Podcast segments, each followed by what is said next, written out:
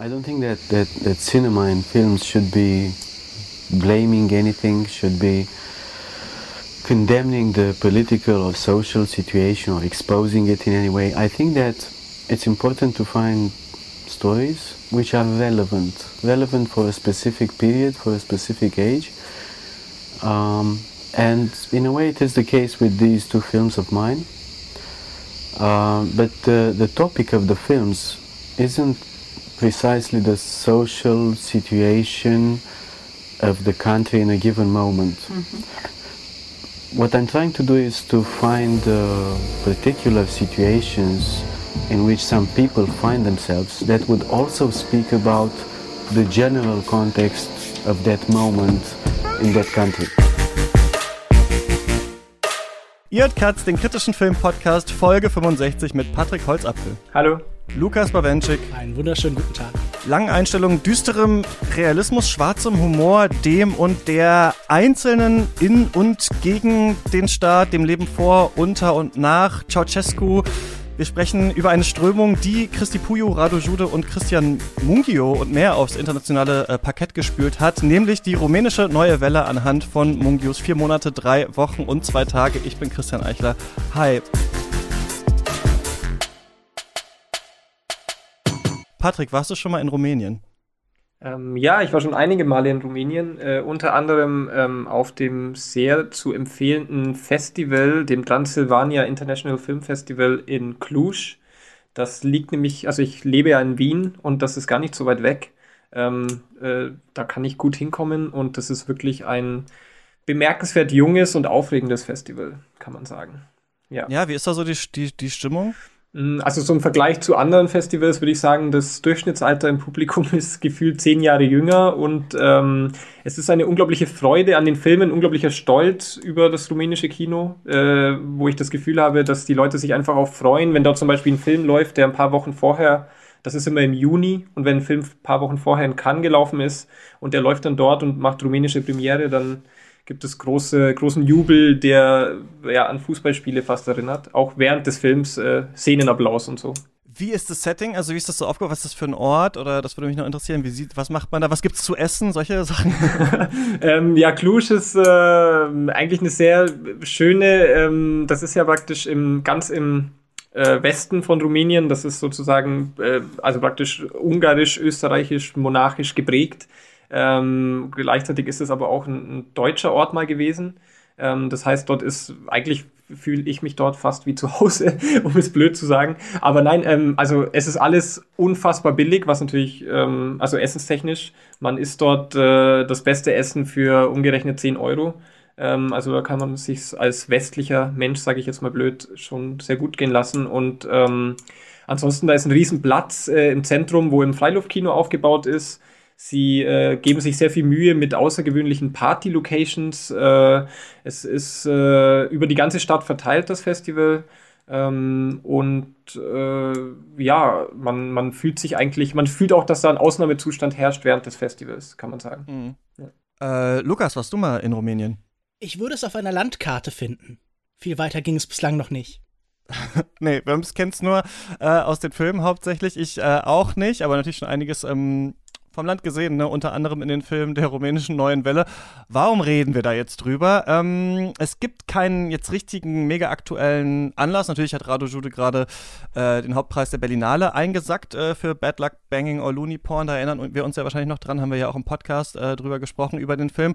Wir dachten, wir testen mal wieder so ein bisschen unser neues kleines Genreformat, über das wir manchmal reden. Wir wollen ja in Zukunft regelmäßig, einmal im Monat eigentlich, über äh, Genres, Strömungen und Welt, äh, Weltkinoregionen sprechen sprechen. Eigentlich wahrscheinlich so anhand von drei Filmen, aber in diesem Testlauf mal nur anhand von einem erstmal. Ähm, wir haben das ja schon mal gemacht mit Nadine Mai zusammen über Slow Cinema äh, gesprochen. Dann haben wir mal eine Folge über Twist-Filme gemacht. Da ging es jetzt nicht direkt um einen Film, aber das war, ging auch so ein bisschen in die Richtung. Und das würden wir eigentlich gerne äh, öfter machen. Und das ist ja ähm, jetzt kein Genre, aber es ist so eine, ja, eine Strömung einer äh, Kinoregion eigentlich. Deswegen, da fallen eigentlich so zwei Sachen zusammen. Und äh, ich finde es sehr interessant, darüber zu sprechen, weil ich habe im Vorhinein auch nochmal so geguckt, gibt es schon viele Podcasts eigentlich so über die rumänische Neue Welle, also die jetzt so ähm, über Apple Podcasts beziehungsweise iTunes gelistet sind. Und diesen Begriff Romanian New Wave zum Beispiel habe ich gar nicht gefunden, also Romanian Cinema schon. Da haben die äh, Cinematologists schon mal drüber geredet und natürlich über Filme der einzelnen äh, Regisseure und Regisseurinnen. Aber ich habe das Gefühl, das ist eine große Sache und trotzdem, so wie ich, äh, kannten das viele lange wahrscheinlich gar nicht so richtig. Und deswegen finde ich es ganz cool, da mal so ein, also jetzt nicht die große Abhandlung zu machen, aber mal so äh, ein bisschen reinzugehen in die ähm, Thematik. Und deswegen haben wir dich eingeladen, Patrick. Schön, dass du da bist. Ähm, du bist Filmkritiker, Filmemacher aus Wien. Du arbeitest auch im österreichischen Filmmuseum. Du machst die Seite Jugend ohne Film. Was machst du? Was machst du alles? Äh, was muss man alles von dir kennen? Was und machst du wie nicht? kam das dazu? Gibt es was da machst was? du nicht?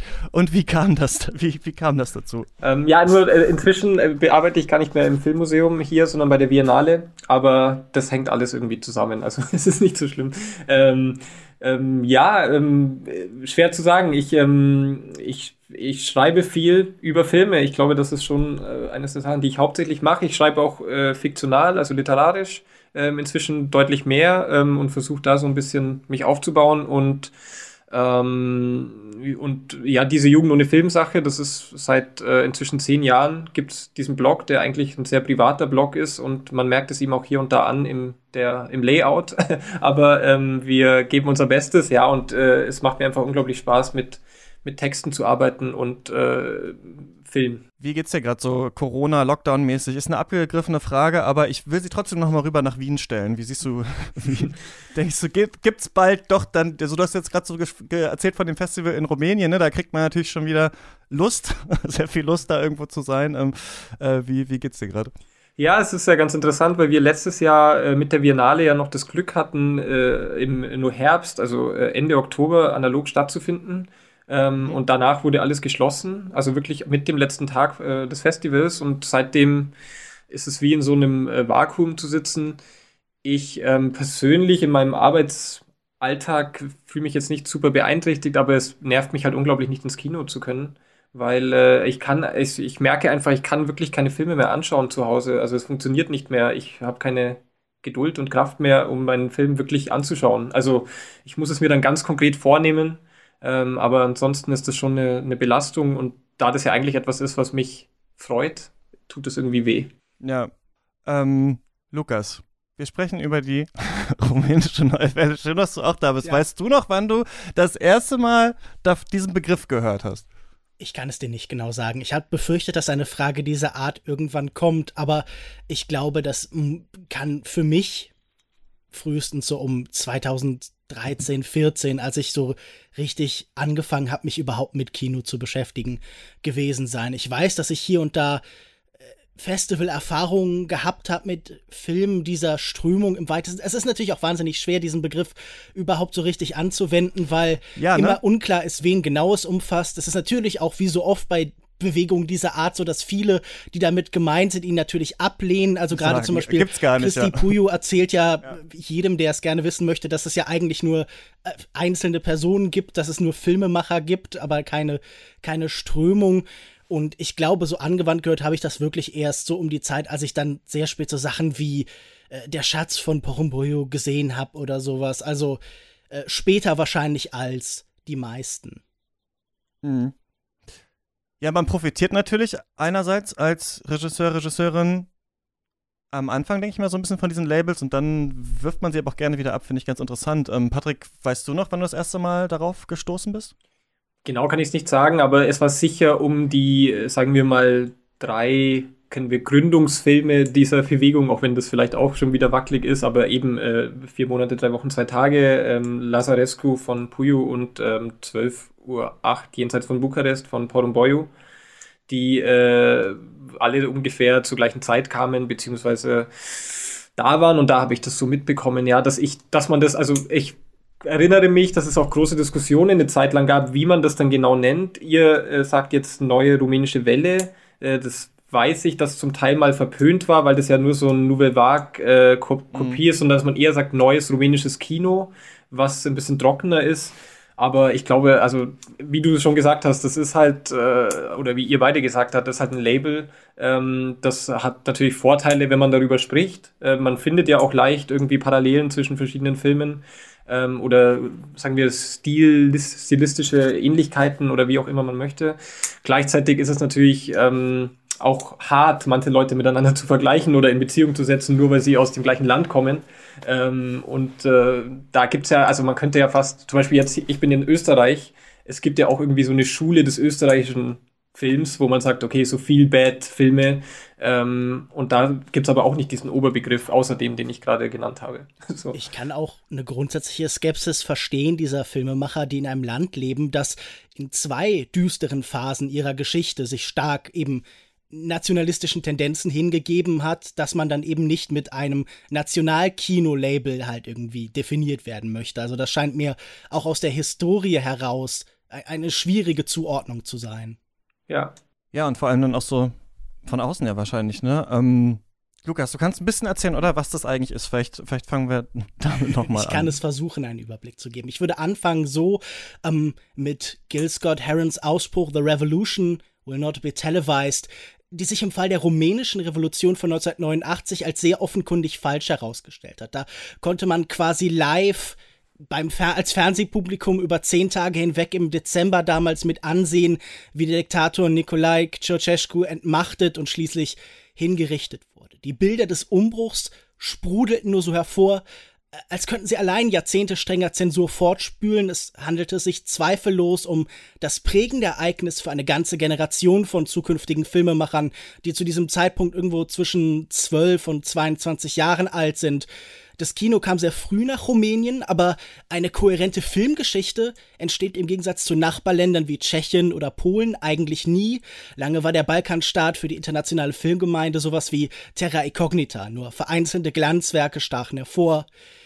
Der hauptsächliche Grund für diese neue Welle ist, dass wir das rumänische Kino, mit dem wir aufgewachsen sind, überhaupt nicht mochten argumentiert der Filmemacher Radu Muntan 2011 in einem Interview. Es gab Propagandafilme sowie Spielfilme, die kommunistische Helden zeigen, meist einen aufrichtigen Bauern, der ums Überleben kämpft.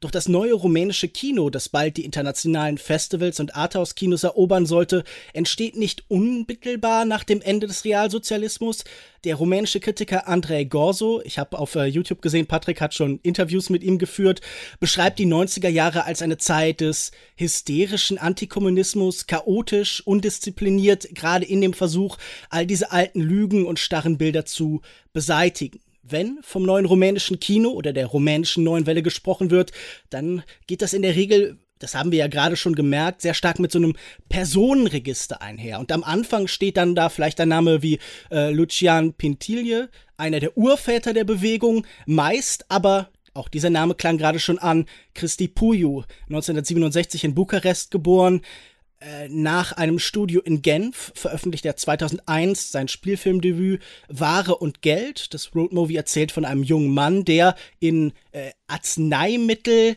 in eine nahe Stadt nach Bukarest fahren soll.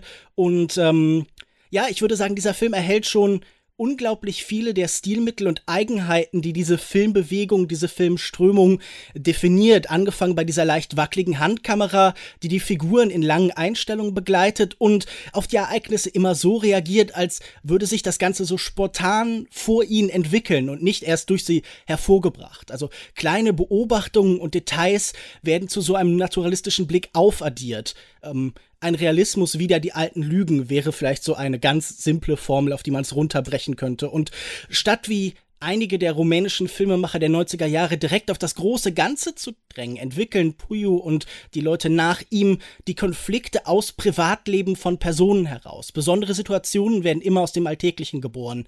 Äh, zum Beispiel dieser Film beginnt quasi im Schlafzimmer der Hauptfigur. Sein Auftraggeber sagt ihm dann auch peinlich genau den kommenden Zeitplan, denn auch das ist etwas, das gerade diese frühen, diese prägenden Filme definiert.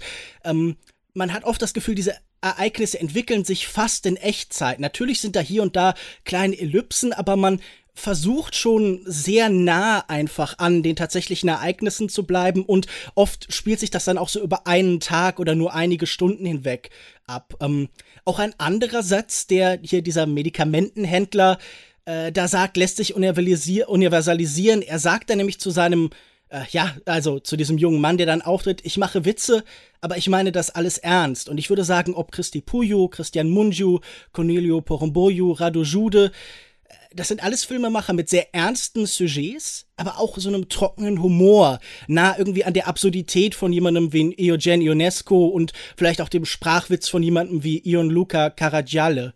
Und gerade im Umgang mit Bürokratie oder der von der Korruption geprägten postkommunistischen Gesellschaft bleibt oft noch ein düsteres Lachen. Ich fand das sehr schön.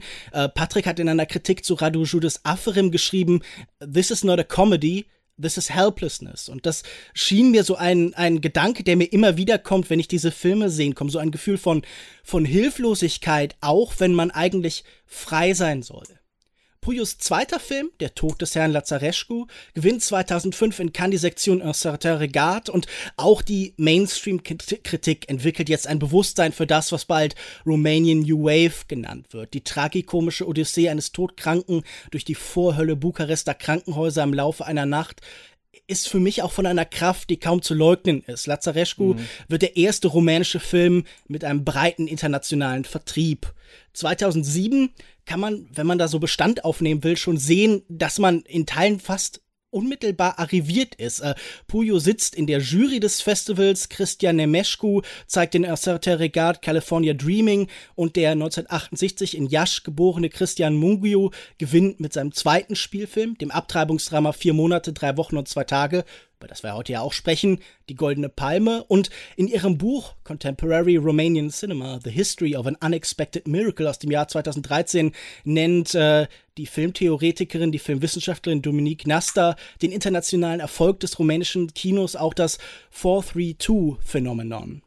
Spätestens mit dieser Auszeichnung werden die neuen Filme aus Rumänien wichtiger Teil des Gegenwartskinos und zum Gegenstand von kritischer Auseinandersetzung und Studien. Fast eine Dekade nach ihrem Beginn wird es zunehmend schwer, von einer Welle zu sprechen. Mit Filmen wie Cornelio Porumboios Police Adjektiv beginnt eine selbstreflexive Phase, in der der Realismus von Puyo und Co. analysiert und hinterfragt wird. Es wäre wahrscheinlich nicht sinnvoll, hier jetzt wirklich alle Namen zu nennen, die man irgendwie unter diesem Begriff, unter dieser Strömung subsumieren mhm. könnte. Also Florian, Florin Serba, Orban, Bogdan Mustata, Adrian Citaru, Kalin Peter Netzer, Bogdan George Apetri. Es, es gibt eigentlich zu viele, um das jetzt alles anzureißen. Ich würde sagen, diese sogenannte Welle ist zumindest bis heute noch nicht abgerissen. Rumänische Filme gewannen zuletzt mehrfach die Berlinale und wurden für die Oscars nominiert. Ihre Begründer haben längst den Marsch durch die Institution begonnen. Sie haben Schüler und Epigonen. Sie sind selbst zu Produzenten gewonnen. Ein Film wie Toni Erdmann zeigt, dass Ästhetik und Bildsprache des Balkanstaats auch Deutschland erreicht haben. Und während in äh, Filmstudy Journals wie Close-Up schon Texte mit Titeln wie äh, Adriana Pintili and the End of Romanian New Wave geschrieben werden, lernen manche Filmenthusiasten das rumänische Kino und seine immer neuen Spielarten jetzt erst wirklich kennen in Teilen wahrscheinlich auch viele der Hörer jetzt.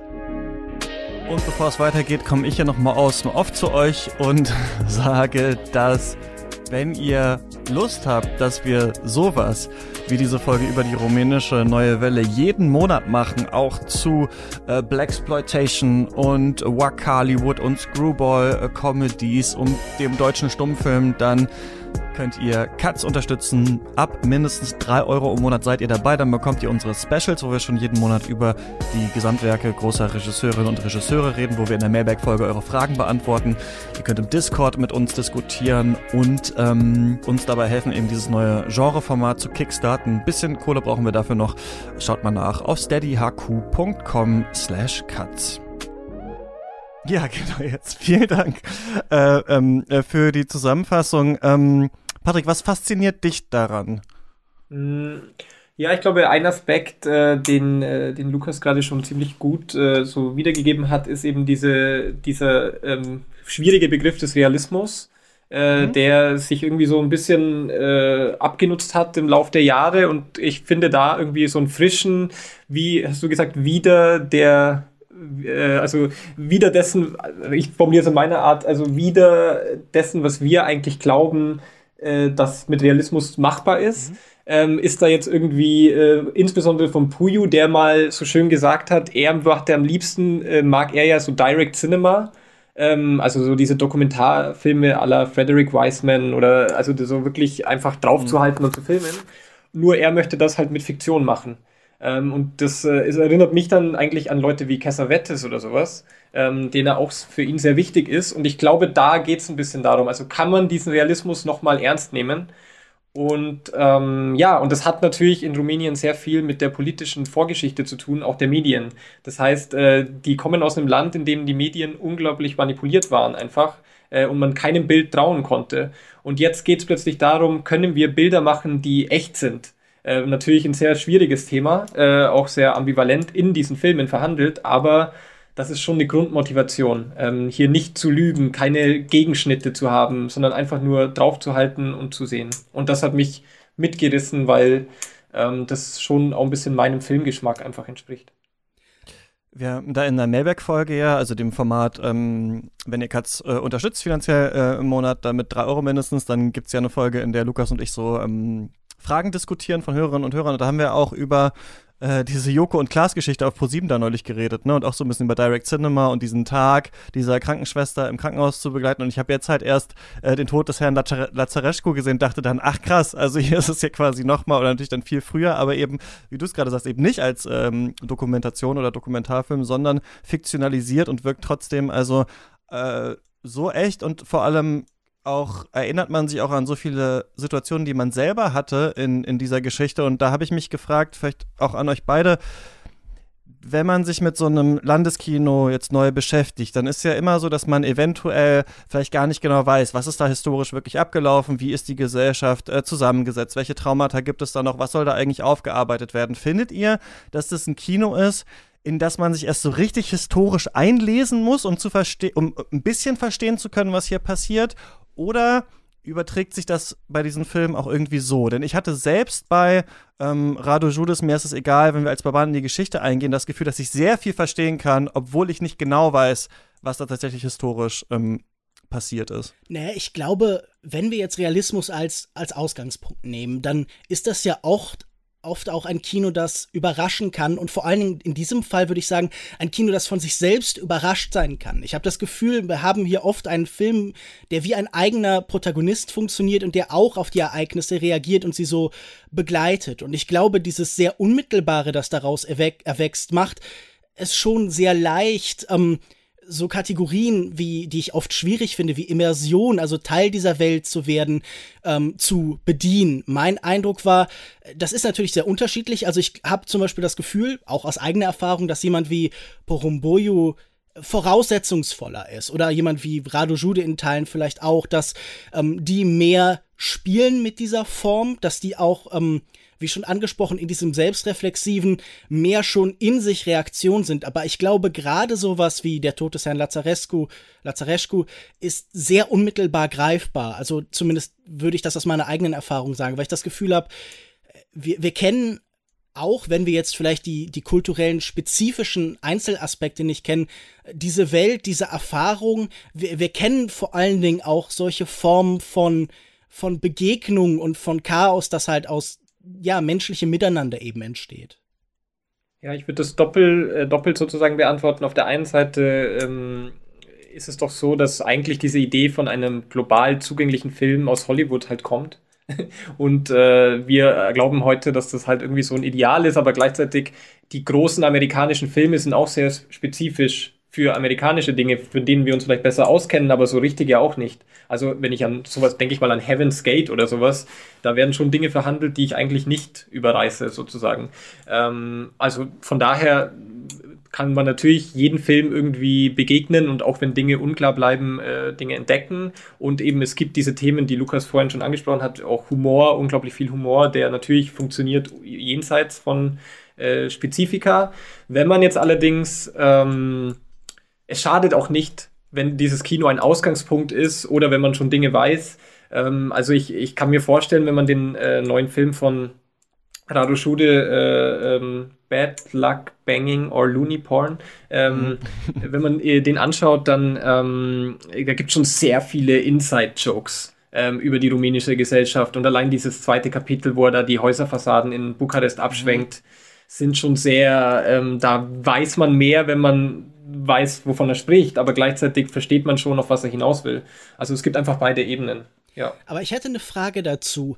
Das sind ja nun Filme, die zuerst erfolgreich gewesen sind auf internationalen Filmfestivals und dann auch ich weiß nicht, ob willentlich oder unwillentlich, also wahrscheinlich immer so eine Mischung aus beidem, in Teilen wahrscheinlich auch dafür produziert werden. Also das scheint ja das erste Zielpublikum zu sein. Und äh, wenn ich mir so die äh, Kinocharts in Rumänien angucke, da sehe ich dann so Sachen wie Oh Ramona oder so, der auch auf Netflix übrigens zu sehen ist, also so Teenager-Komödien, ähm, die Art von äh, etwas vulgärem, frivolen Mainstream-Kino, das ganz viele Länder haben, das ja Deutschland auch kennt, das ja auch, also wenn ich in der Türkei ein, ein Recep Ivedik sehe oder so, dann ist das so ähnlich angelegt. Und diese Filme sind ja für ein, ein kosmopolitisches Publikum irgendwie geschrieben. Ähm, Glaubst du, das hat sich ausgewirkt über die Jahre auf diese Filme? Hast du das Gefühl, das Spezifische ist denen ein wenig entzogen werden durch den Zwang zur Internationalität? Ja, das ist ein ganz sensibles Thema, weil, also jetzt gerade, wenn wir jetzt über äh, Christian Munchio oder vier Monate, drei Wochen, zwei Tage sprechen, ist ein Film, der auch äh, sehr, sehr böse betrachtet wurde zu Hause, ja, weil da ist jemand, der macht so, zeigt, wie, wie schlecht wir sind, wie schlecht es uns geht oder ähm, so ein Miserabilismus wurde dort äh, angeprangert. Mhm. Ähm, und der äh, waren schon viele nicht zufrieden. Jetzt Radu Schude hat Riesenprobleme mit seinen letzten Filmen ähm, äh, an, anerkannt zu werden. Ähm, äh, und äh, das ist äh, ein, ein, ein, ein, großes Thema. Ja, Munchio, und da kann ich vielleicht später noch was dazu sagen, der hat äh, für mich auch etwas problematisch äh, mal gesagt, dass er alles, was er gemacht hat, ist sich anzuschauen, was Michael Haneke macht in Cannes und das dann eigentlich zu kopieren mit rumänischen Mitteln, ähm, hat er mal gesagt, um die Goldene Palme zu gewinnen. Also das war ganz dezi also dezidiert auf den Erfolg in Cannes äh, ausgerichtet und das ist auch ein totales äh, Problem in zumindest in meiner Welt. Ähm, ich äh, akzeptiere das eigentlich nicht so sehr, dass er diese Haltung hat und auch äh, sehe das auch ein bisschen an seinen Filmen, auch die, die er danach gemacht hat, finde das sehr kalkuliert. Mhm. Ähm, also du würdest sagen, da ist so was Karrieristisches in die Filme gekommen.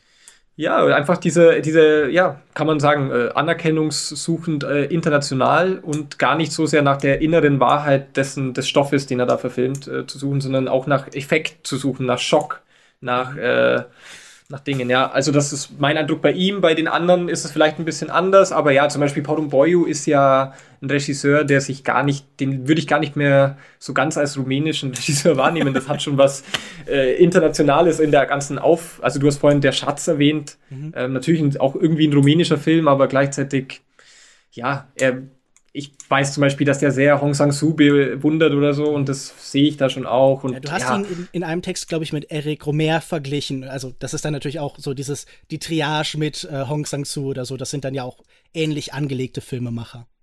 Genau, würde ich schon sagen. Also da geht es auch sehr um so eine einfache kleine Form und äh, er hat jetzt ja auch wieder diese Dokumentationen zwischendurch gedreht über Fußball und was weiß ich. Also er ist da sehr frei und sehr ähm, Football Infini. verspielt. Nur, dass man genau. den Titel hier auch kurz genannt hat. Ganz hervorragend ja, ja. übrigens.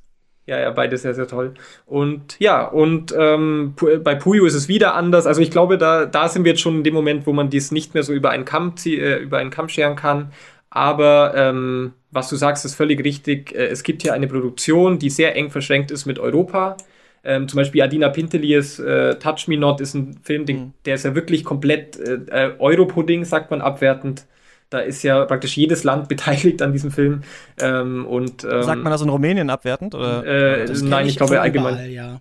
Ja, ja. Und ich meine, es hat ja äh, funktioniert scheinbar. Sie hat damit ja auch den Goldenen Bären in äh, Berlin gewonnen. Also, aber ähm, ich finde das interessant. Äh, würdest du sagen, das ist ein Effekt, der sofort einsetzt, sobald diese Filme erfolgreich werden? Gibt es für dich verschiedene Abstufungen, verschiedene Phasen, wie ich vorhin vielleicht auch in dieser Einführung schon angedeutet habe, dieses äh, rumänischen Kinos, dieses neuen rumänischen Kinos und wie äh, würdest du die tatsächlich staffeln? Also was wären diese Phasen? Ähm, naja, also ähm, es gibt schon in der ersten Phase eine äh, schöne Staffelung. Es gibt einen rumänischen Filmtheoretiker, Alex Leo Serban heißt er, und der hat mal das sehr schön metaphorisch formuliert. Er hat gesagt, Puyo hat die Samen äh, in die Erde gelegt, äh, Porumboyo hat gewässert und Munchio hat geerntet.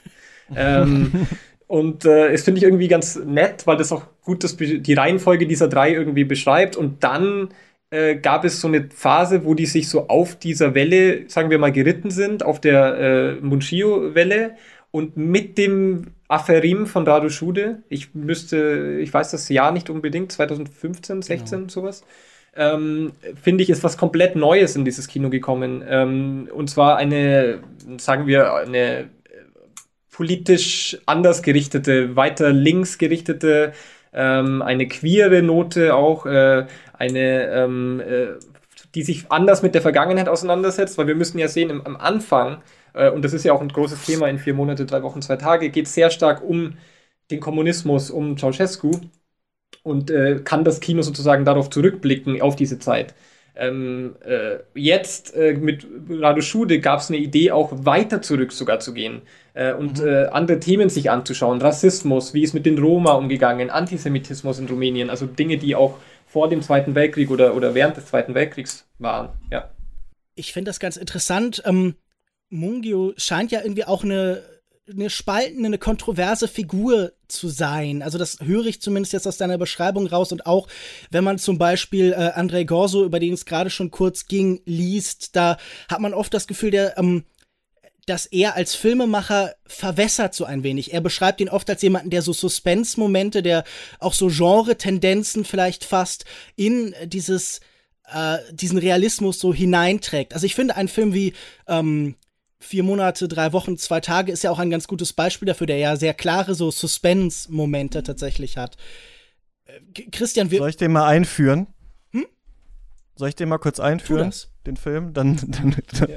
wissen wir, wo wir sind. Äh, Christian, wie hast du ihn ausgesprochen jetzt, Patrick? Mungio, oder? Mungio, ja.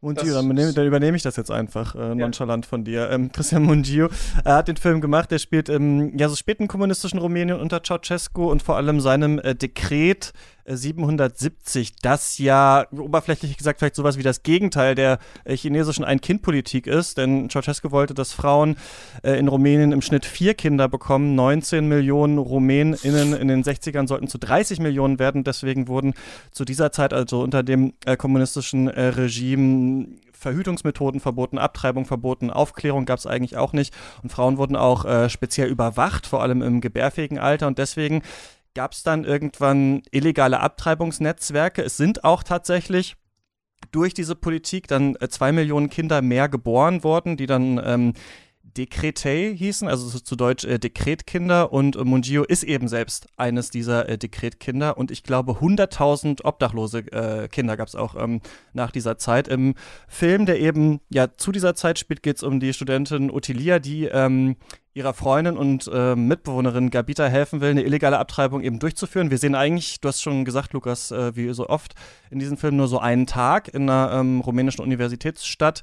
1987. Die beiden Frauen bereiten sich darauf vor, es muss irgendwie Geld organisiert werden, wird sich vom Freund äh, geliehen, dann ähm, hat Gabita ein Hotelzimmer gebucht, wo das dann durchgeführt äh, werden soll, dann ähm, kommt Ottilia da aber hin und äh, ähm, dann ist das irgendwie nicht gebucht, dann klappt das nicht so richtig, dann muss man in ein anderes Hotel gehen, das kostet aber viel zu viel Geld, dann den Typen treffen, der diese Abtreibung äh, durchführen soll, erstmal draußen da vor dem Hotel, dann fährt man dahin, dann spielt er sich aber sehr auf und man weiß nicht genau und diese beiden Frauen wissen nicht so genau, was will der eigentlich jetzt von denen, will er mehr, Gel mehr Geld dafür haben? Wie läuft der ganze Prozess überhaupt ab? Sie hatte ihm am Telefon gesagt, dass sie erst zwei Monate schwanger sei, aber ist es eben schon äh, vier Monate? Also die, die Länge ist ja auch im Titel des Films und er scheint eben noch was zu wollen. Dann kommt raus, er will mit den beiden Frauen schlafen und dann, ja, geht das ähm, immer so weiter. Diese Abtreibung wird dann äh, durchgeführt und ähm, Ottilia äh, muss aber noch weg auf so eine Party von äh, den Eltern da ihres äh, Freundes, quasi so ein bisschen die Schwiegerfamilie und ähm, befindet sich da in diesem Setting. Und wir werden ja Teil dieses ganzen ähm, Prozesses eigentlich. Und das ist dann der Film, der eben ja, diese Welle nochmal so richtig, ähm, vor allem durch seinen Festivalsieg da äh, bekannt gemacht hat. Wie seht ihr den jetzt nochmal so mit Abstand? Ich habe ihn zum ersten Mal gesehen, äh, sag auch dann gleich, wie das für mich war, aber ähm, Lukas, wie schaust du auf den Film? Tatsächlich mit eher gemischten Gefühlen. Also ich finde, an dem ist sehr vieles reizvoll. Ich finde sehr viele dieser Elemente der Bewegung, dieser Strömung hier wieder, aber sie nehmen eine Form an, die mir nicht immer äh, angenehm ist. Das ist natürlich auch ein Film, der äh, nicht eine angenehme Stimmung schaffen will, aber gerade dieses Zuspitzen, dieser Begriff des Miserabilistischen, das kann ich hier in Teilen nicht ganz von der Hand weisen. Ich habe äh, vor kurzem auch zum ersten Mal einen äh, von äh, Munju äh, produzierten Film, nämlich von Joanna Yoriakaru, ähm, gedrehten äh, Lemonade gesehen, der von einer ähm, rumänischen Auswanderin nach äh, Amerika erzählt, in der ganz ähnliche Probleme auftreten, in der auch die Bedrohlichkeit durch Männer und sexuelle Gewalt und so sehr, sehr präsent sind. Und was ich an beiden irritierend fand, war, dass ähm, diese Momente, die in vielen dieser Filme sind, in denen sich etwas aufbaut, in deren Zeit auf uns wirkt, in der, Min in der Szenen so langsam eskalieren aus Gesprächen heraus, dass die hier eingesetzt werden auf eine Art und Weise, die ähm, diese Zeitvorstellung, die in diesem Kino immer liegt, noch mal ganz anders verwendet. Und ich hatte auch oft das Gefühl, da bekommt dieser Blick auf einmal etwas Gnadenloses gegenüber den Figuren vielleicht. Also ich, ich finde immer noch, dass hier vieles sehr interessant erzählt ist und auch viele Einzelmomente sehr gut funktionieren, aber so äh, jetzt mit ein bisschen Abstand zum ersten Sehen, beim zweiten Sehen ist doch irgendwie so ein, eine Grundskepsis da zumindest. Vielleicht äh, kommen wir der noch ein bisschen mehr auf den Grund, gehen wir der noch ein bisschen mehr auf den Grund jetzt im weiteren Gespräch. Teilst du die, Patrick, die Skepsis? Ja, ich, ich, ich gebe dir eigentlich sehr viel recht. Ähm, ich, ich sehe das ähnlich. Ähm, ich habe ähm, das Problem, dass eben hier eine, eine Manipulation betrieben wird mit einem Thema, wo ich mir nicht sicher bin, ob das angebracht ist. Also wir reden hier von, äh, von Abtreibung in einem Staat, der das untersagt. Ähm, und äh, das Ganze wird als, als Thriller im Endeffekt inszeniert. Das äh, kann man als unglaublich äh, faszinierend empfinden, aber die Frage ist ja, äh, will der Regisseur nicht, indem er dieses Thema aufgreift, etwas wiedergeben, was äh, praktisch jahrelang verschwiegen wurde? Was ja eigentlich der Fall ist. Und was er damit macht, ist, er verschweigt äh, eigentlich auch, wie es gelaufen ist, sondern hat ja eigentlich wirklich diesen unfassbar faszinierenden Antagonisten. Ähm, in Form des, äh, des Arztes, der auch toll gespielt ist, aber der eigentlich wie mhm. aus einem, wie aus einem äh, ja fast schon ein James Bond-Film äh, mir scheint. Also der ist ja wirklich das, äh, das ist ja ein Riesenarschloch, um es hart zu formulieren. Und ähm, das ist da. Dann gibt es diese Entscheidungen, die man wirklich spürt in diesem Film. Es gibt diesen, äh, ich weiß nicht, äh, diesen Schwenk auf den äh, totgeborenen äh, Embryo. Ähm, das ist eine harte Nummer, das zu machen. Äh, ich habe mal den Audiokommentar gehört vor vielen Jahren von Christian Munchio, wo er erklärt, dass er da sehr, sehr lange überlegt hat, aber halt nichts nicht zeigen wollte, eben aus diesem äh, Gründen dessen, dass eben unter Ceausescu nichts gezeigt wurde. Aber das ist mir alles ein bisschen zu, äh, wie soll ich sagen, zu einfach, wie er sich das macht. Und eben, ähm, ja, eine, ich tue mir immer schwer, das ist ja eigentlich die alte moralische Diskussion, die man seit, äh, spätestens seit Schindlers Liste führt. Darf aus äh, solchen menschlichen Schicksalen äh, ein Spannungsmoment äh, gewonnen werden? Und der Film macht es schon auf die extremste Art und Weise, wenn das auch ein schwer vergleichbares Thema ist, aber es geht letztlich immer um, äh, um eine, Moral eine moralische Frage, wenn ich die Kamera auf Menschen richte, die praktisch auf historischen Realitäten beruhen. Ähm, und das, da ist er schon sehr äh, wackelig, finde ich, ja. Und deswegen unterstütze ich eigentlich alles, was Lukas da äh, beobachtet hat. Es ist nicht eben ein feinfühliger Film, würde man jetzt sagen. Ich finde, es ist schon ein sehr brachialer. Ging dir das auch so, Christian? Ich, mh, hm, brachial. Ähm, ich fand den in seiner doch eigentlich Klarheit und Aufgeräumtheit, so dreckig wie er dann in Teilen ist, in den Charakteren, vielleicht in den Themen, die da verhandelt werden, eigentlich ganz eindrücklich und ganz gut. Ich verstehe, warum der international irgendwie auch verständlich ist, warum äh, der großen Anklang gefunden hat. Ich fand den erstmal vielleicht ein komischer Punkt, vom Sounddesign total eindrücklich. Also wie diese Jacke, diese Lederjacke knatscht und knarzt von ihm, während er da sitzt und den Frauen erzählt, was jetzt passiert wird oder später dann äh, da diese Klappe geöffnet wird und das tote Baby da dieses Haus runtergeworfen wird. Also man ähm, hört schon immer diese ganze Welt, die da drumherum ist, die Stadt und ähm, auch natürlich dann so ein bisschen die Augen des Regimes. Also ich fand zum Beispiel total gut hieran zu sehen, dass wie viele kleine Entscheidungen nötig sind, um diesen Schritt tatsächlich zu gehen. Ne? Ich finde es eigentlich ganz schön, sehr schön eigentlich aufgelöst, aber das war fast eigentlich noch, hätte eine heutige Szene eigentlich sein können, als sie dann da mit ihrem Freund auf der Hausparty dann, Hausparty, also die Party da von diesen Eltern ist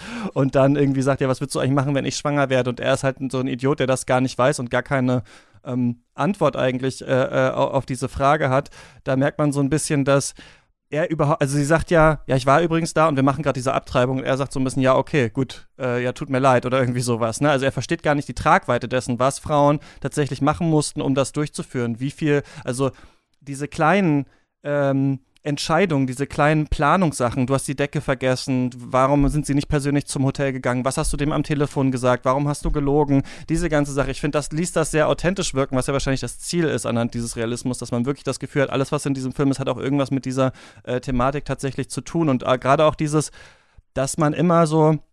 Ich fand es nämlich gar nicht so super übertrieben. Ich, wenn wir so Filme haben wie.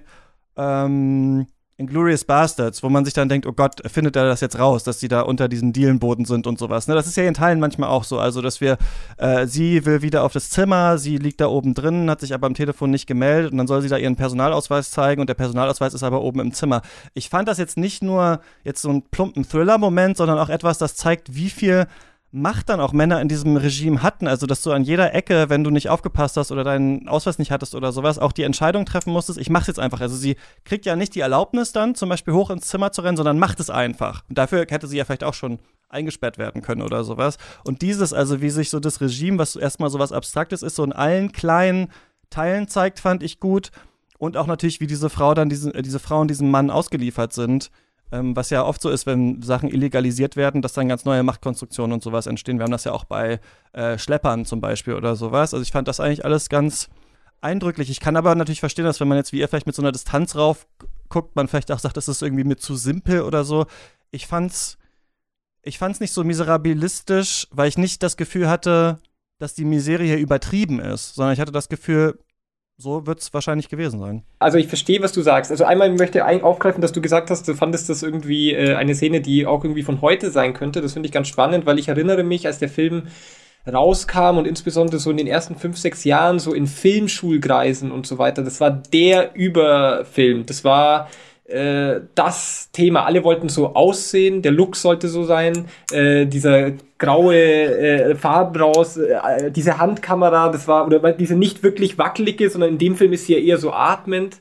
Ähm, äh, und diese ganz klaren Bilder. Ja, es gibt diese Szene, wo sie beim, also die Freundin der, ähm, ich, Entschuldigung, ich kenn, bin immer sehr schlecht mit Namen der Protagonisten, aber ähm, die Freundin derjenigen, die die Abtreibung bekommt, geht dann mal währenddessen schnell zum Essen irgendwo hin ähm, ja. und die Kamera bleibt auf ihr, während um sie herum so geschmatzt wird und gegessen wird und du so hältst. letztes Abendmahl mäßig ist das eigentlich so. Die siehst du alle so drumrum, aber natürlich viel enger äh, und genau. äh, sie ist da so im Zentrum und sagt nichts. Ja. Sehr gut, ja. Und äh, das ist, äh, das ist äh, eine Szene, die äh, unglaublich unglaublich oft auch kopiert wurde, dass man das, äh, dass man so ein Bild hat, wo diese psychologische Druck auf einer Person ausübt. Also hatte ich vergleichbar nur mitbekommen bei jemand wie Xavier Dolan, äh, wo das auch dann so ähnlich war bei seinen ersten Filmen, dass alle gesagt haben, äh, so wollen wir auch Filme machen jetzt. Und natürlich Lars von Trier oder so. Also es gab da so eine, so eine Schule und da würde ich ihn schon reinziehen, deswegen überrascht mich das nicht was du sagst, ist, ist, kann ich sehr gut nachvollziehen. Also was dir daran äh, gefällt oder was du daran als nicht so einfach, nicht so simpel äh, vereinfacht äh, empfindest. Ich finde halt, ähm, ein, Lukas hat das schon ein bisschen angedeutet, das Thema Zeit. Ähm, wie er damit umgeht. Also was ist dann eigentlich Zeit? Und in dem Film wird Zeit als etwas behandelt, das einen riesen Druck erzeugt. Ähm, die ganze Zeit. Und das ist ein Zeichen für etwas, was sozusagen den Realismus eigentlich entgegenläuft. Weil wie wir wissen vom Leben ist Zeit eigentlich total relativ. Also äh, der, der Film, es ist wie ein Countdown, der ganze Film. Ähm, mhm. Und dieses Gefühl. Das ja ein klassisches äh, filmisches Mittel ist, ja, zu sagen, okay, wir haben nur äh, so und so viel, äh, das muss jetzt tatsächlich äh, getan werden, die sind so spät dran. Ne? Sonst könnten sie auch sagen, okay, wir gehen woanders hin, ne? Aber ja. das Countdown-artige wird ja auch metaphorisch am Anfang mit diesem Wecker, den sie in der ersten Szene auf dem Tisch stellen. Also, dass es permanent so auf einen Nullpunkt hinsteuert, das ist ja selbst in den Bildwelten schon angedeutet. Es sind ja auch in wahnsinnig vielen Szenen Uhren. Also wenn wir in der Hotellobby sitzen, ist da eine Uhr, in ihrem Zimmer ist eine Uhr. Die Uhr ist so als Bild omnipräsent mhm. eigentlich. Ja, und das ist halt schon Holzhammer. Also da hast du schon recht, das ist schon ziemlich äh, hart äh, inszeniert. Und ich tue mir einfach immer schwer, wenn wenn es dann sozusagen dieses äh, auf der einen Seite so eine Realismusbehauptung des Films gibt, und die gibt es ja ganz klar, äh, das hat der, der Christian auch, auch, auch klar gezeigt, also es gibt eben diese Ideen von, okay, das sind die Kleinigkeiten, die mit reinspielen in so eine Entscheidung, in so ein Durchführen. Ähm, und das ist natürlich ein klares Interesse an, an dem Form von Realismus, aber ich das Gefühl habe, jedes Element in diesem Realismus wird nur dazu gebraucht, um uns eigentlich noch unwohler zu machen, uns irgendwie mehr Spannung zu geben, uns mehr Dank. Und dann brauche ich keinen Realismus mehr, dann könnte ich es auch gleich als als Thriller erzählen. Das ist mein Eindruck. Also, um mal ein Beispiel zu geben, in Christi Puyu hat äh, einen Film gemacht, der heißt Aurora. Der dauert äh, dreieinhalb Stunden ungefähr und das äh, im Endeffekt, äh, oder drei Stunden, und der bringt im Endeffekt äh, jemand um, der vermutlich seine Familie war mal.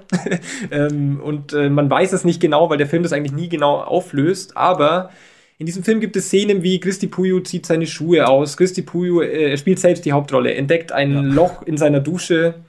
Christi Puyo äh, muss von A nach B und dann verläuft er sich und geht wieder von B nach A. Christi Puyo muss einer Pfütze ausweichen. Diese Sachen.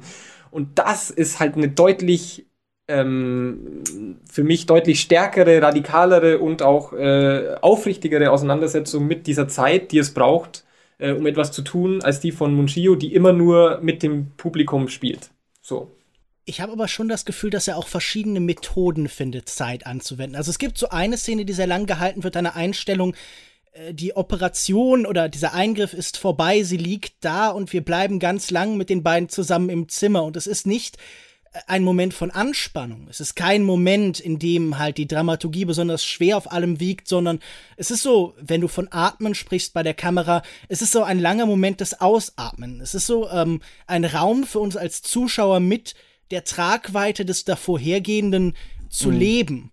Und natürlich kann man sagen, das ist etwas, das natürlich auch der, der Thriller und seine Variante kennt, dieser, äh, dieser Schutzraum nach äh, de, de, dem Stoß von, von Energie, aber ich finde das da interessant, wie diese, diese Dauer so ein gemischtes Gefühl gibt, weil äh, eine Sache, die ich hier interessant fand, war, äh, Abtreibung als Thema ist natürlich wahnsinnig schwierig und komplex und es lebt oft davon, dass es uns so zwei Welten gegeneinander stellt, nämlich der weibliche Schutzraum, die weibliche Gemeinde und die Welt der männlichen Aggressoren. Äh, wir denken zum Beispiel, zuletzt hatten wir, was weiß ich, Selene Siamar mit äh, Porträt einer jungen Frau in Flammen, wo das ja fast so eine mystisch-kultische Region ist, wenn die Frauen da zusammenkommen und so und ähm, um das Feuer tanzen, so fast hexenartig zurückverweisend und die Abtreibung ist da fast irgendwie so ein, so ein Akt von weiblicher Schönheit. Und hier ähm, finde ich das sehr interessant erzählt, wie auch diese Freundschaft zwischen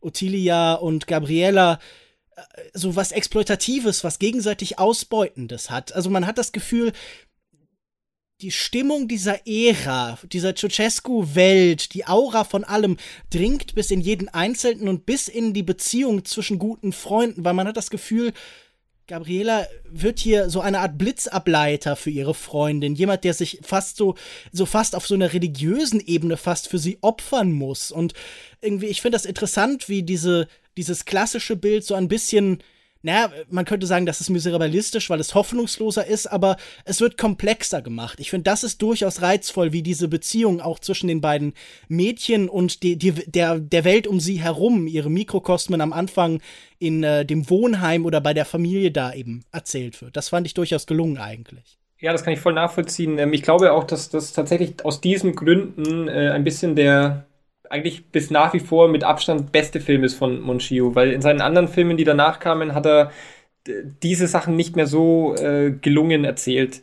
Ähm, das schiebe ich aber ehrlich gesagt ein bisschen mehr aufs Drehbuch als auf diese äh, inszenierten äh, Momente, die du beschrieben hast, also wo die Zeit vielleicht nochmal was anderes macht, ähm, weil ich habe das Gefühl, hier ist einfach ein bisschen komplexer umgegangen worden mit den Figuren, zumindest mit den beiden äh, Protagonistinnen.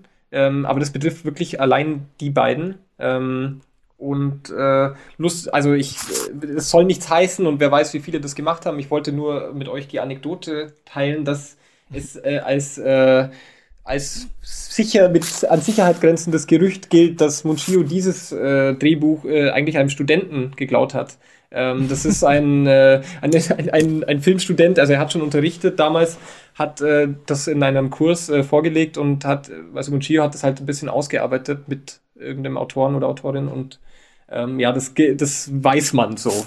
Und äh, das passt auch ganz gut, was man sonst so über den Mann weiß, aber das soll nicht, äh, soll nicht in die Bewertung des Films einfließen, um Gottes Willen. Ich wollte es nur äh, zu, zu, denken geben. Ja, ich, ich, finde das ganz interessant, weil in dem Buch, das ich zur Vorbereitung äh, gelesen habe, das ich hier in der Einführung erwähnt habe, äh, gibt es so einen Textausschnitt, wo er beschreibt, wie er mühevoll 13 oder 15 Versionen dieser Geschichte immer und immer wieder geschrieben hat. Also es klang mhm, da in äh, dieser Interviewpassage, als wäre das eine sehr aufwendige eigene Arbeit, basierend wohl irgendwie auch auf wahren Ereignissen. Ich, das, das haben wir jetzt noch nicht erwähnt, das ist ja auch nicht wahnsinnig relevant, aber ähm, er, er, beschreibt das da schon sehr stark als eigenes Projekt. Das wäre natürlich jetzt nun eine, ein großer Bruch zu dem, was da zu lesen ist eigentlich. Ich finde noch ganz ähm, spannend eigentlich an dem Film, dass aufgrund dieses ähm, Spießrutenlaufs, den die da machen müssen, was übrigens was ist, wo ich so das Gefühl hatte, das müsst ihr mir natürlich dann vielleicht gleich sagen, was ich in den Sachen, die ich von der rumänischen neuen Welle oder den späteren Filmen so erkannt habe, ich oft so sehe, also der Einzelne, die Einzelne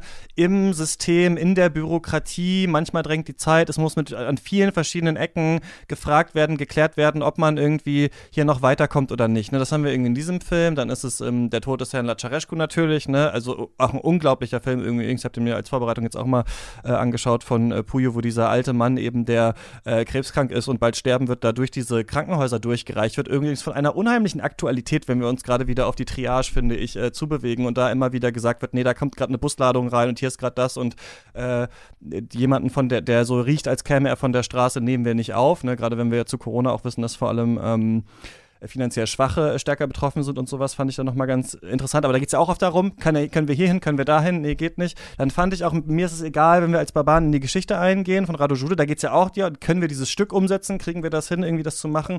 Und eigentlich auch im Neuen von Rado Jude, Bad Luck Banging, geht es am Ende auch um diese Diskussion, wo man mit allen möglichen Meinungen aus dieser Gesellschaft sich jetzt hier irgendwie rechtfertigen muss und so weiter. Und ähm, das zeigt ja aber auch dieser Film. Und irgendwie stellen die sich ja dann, also als dann dieser Mann, dieser äh, Täter dann weg ist, wo du, wo es dann zu diesem Moment kommt, den du beschrieben hast, Lukas, wo auf einmal diese Ruhe ist und wir selber gar nicht wissen wollen, was ist eigentlich das Gefühl, was jetzt da ist. Oh Gott, er ist jetzt weg, aber diese Abtreibung läuft ja quasi gerade noch, also wissen ja gar nicht, so geht das jetzt auch gut und so weiter. Da haben die ja auf einmal so ein kurzes Gespräch. Warum machst du das jetzt erst so spät? Warum machst du das? Warum hast du diese Decke nicht mitgebracht? Was hast du dem am Telefon gesagt? Diese ganzen Geschichten. Und es wird wie so eine Schuld gesucht. Also die Individuen suchen eine Schuld, für die Situation bei sich gegenseitig. Aber das natürlich ist Ceausescus Schuld und dieses, also dieses ganze Gesetz, dieses Regime, was da ist, ne, ist ja äh, mit der größte Schuldige an dieser ganzen Geschichte. Aber die Individuen irgendwie schieben es sich so auf sich hin und her. Und äh, irgendwann später, wenn sie bei ihrem Freund ist, sagt er zu ihr, als sie früher geht, kannst du dir nicht vorstellen, dass ich vor allem wie ein Idiot dastehen werde, wenn du jetzt gehst. Und dann dachte ich natürlich so ein bisschen Kommunikation mit den Leuten, die den Film sehen, weil er steht ja für uns als absoluter Idiot da, weil er nicht weiß, was los ist. Und das fand ich eigentlich auch ganz gut oder einfach eine interessante Beobachtung, dass auch vielleicht in so einem totalitären Regime, natürlich wissen die Leute auch da, was das Problem ist, aber dass das hier so hin und her geschoben wird und so quasi gesagt wird, dir geht's jetzt nur so schlecht, weil du das Hotel nicht richtig angerufen hast. So was ja völliger Quatsch ist irgendwie. Diese Beobachtung fand ich, fand ich noch ganz spannend auf jeden Fall in dem Film, ja. Ja, was du sagst, hat sehr viel mit, ähm, mit äh, Korruption ist ein großes Thema, glaube ich, äh, was natürlich auch ein westlich auf Rumänien projiziertes Thema ist. Da sind wir wieder bei diesem, äh, für wen ist, sind diese Filme eigentlich gemacht? Ja. Und das zweite ist Absurdität, die Lukas am Anfang ja schon erwähnt hat. Also es gibt hier einfach, äh, und das sind ja eigentlich kafkaeske äh, Themen, äh, vor allem Absurdität, aber eigentlich auch Korruption. Also so eine Idee von, da ist eben einer alleine äh, in diesem äh, System äh, oder in diesen Systemen und äh, jetzt, jetzt sind die bei Radio Schule die Figuren ja sehr mündig. Die wehren sich ja, die haben ja irgendwie was mhm. beizutragen. Ja. Und bei Munchio sind sie eher ein bisschen hoffnungslos oder machtlos. Ähm, würde mein Eindruck sein. Ähm, also er hat ja danach auch diesen Film gemacht über die lesbischen Nonnen äh, äh jenseits der Hügel. Ja. Genau. Und äh, das ist, geht eigentlich in, das es sind immer diese ähnlichen Figuren, die eigentlich äh, etwas tun, was verboten ist. Ähm, und dann äh, gibt es da eigentlich große Gesetze, die dagegen sind. Jetzt wäre halt die provokante oder polemische Frage, die man da stellen könnte, ob das halt wirklich das wiedergibt, wie es in diesem Regime war. Oder ist das nicht eine unfassbare äh, sagen wir, Simplifizierung, die für den Westen dann schön nachvollziehbar ist. Also ähm, so wie wenn wir uns jetzt äh, vorstellen, wie es in Nordkorea momentan stattfindet und jemand würde so einen Film bringen, dann würden wir sagen, ah ja, das können wir uns vorstellen. Ähm, also was ist die Leistung des Filmemachers? Müsste man nicht äh, ein ambivalenteres Bild haben oder ich weiß es nicht. Ähm, das ist nur mein, äh, meine polemische Frage. Das war tatsächlich Gibt bestimmte Stellen, wo du sagen würdest, da das, das hätte irgendwie ambivalenter Mm. Oder was, was ist dir daran so zu einfach? dass es, dass es auch. Vielleicht das sind ja natürlich große Ideen, wenn wir Filmkritik immer haben, diese Fragen. Wir wollen entweder mehr, also wir wollen, entweder wollen wir Kohärenz, dann wollen wir wieder Ambivalenz, wir wollen, dass es offen ist, wir wollen, dass es geschlossen ist. Ich hatte jetzt hier das Gefühl, okay, ich verstehe, was er macht und ich finde es ganz effektiv eigentlich.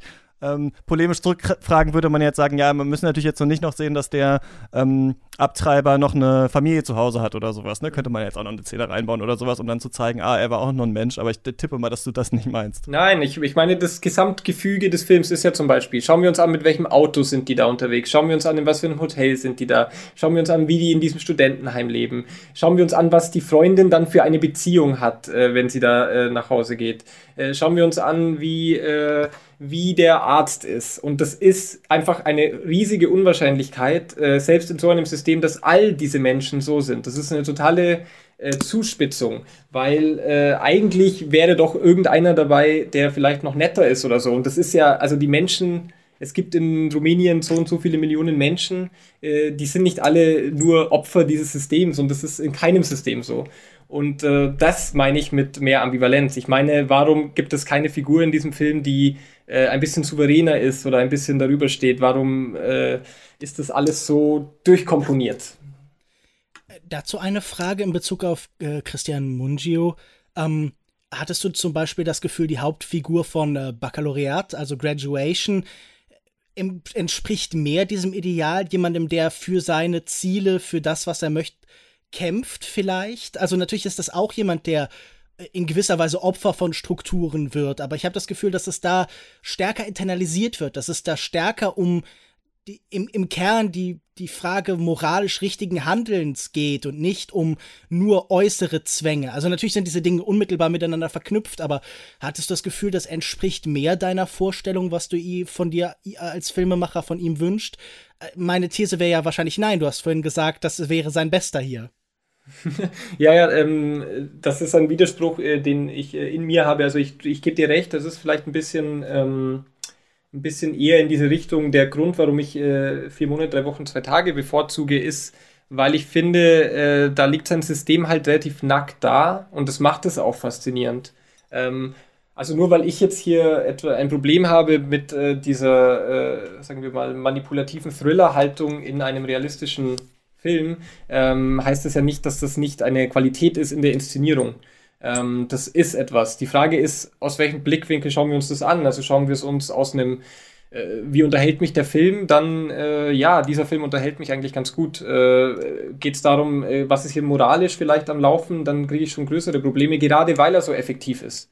Gerade weil er so effektiv ist und weil das so weh tut, äh, diesen Film anzuschauen, äh, habe ich dann damit größere Probleme. Und wie ich schon, also wie du das ausgeführt hast mit dieser Freundschaft zwischen den beiden und diesen Momenten, die er doch dazwischen irgendwie findet, ähm, das äh, finde ich schon toll. Und ich würde sagen, äh, so sehr ich gerade dafür plädiert habe, dass der Arzt halt auch dieser Arzt ist, der er ist, es ist natürlich schon wahnsinnig toll, wie er, sagen wir mal, also das sollte man halt erklären, er fordert äh, eigentlich äh, einen Sex ein, dass er das macht, äh, möchte er schlafen mit der Frau und ähm, das äh, fordert er auf eine Art ein, in der er es eigentlich gar nicht sagt.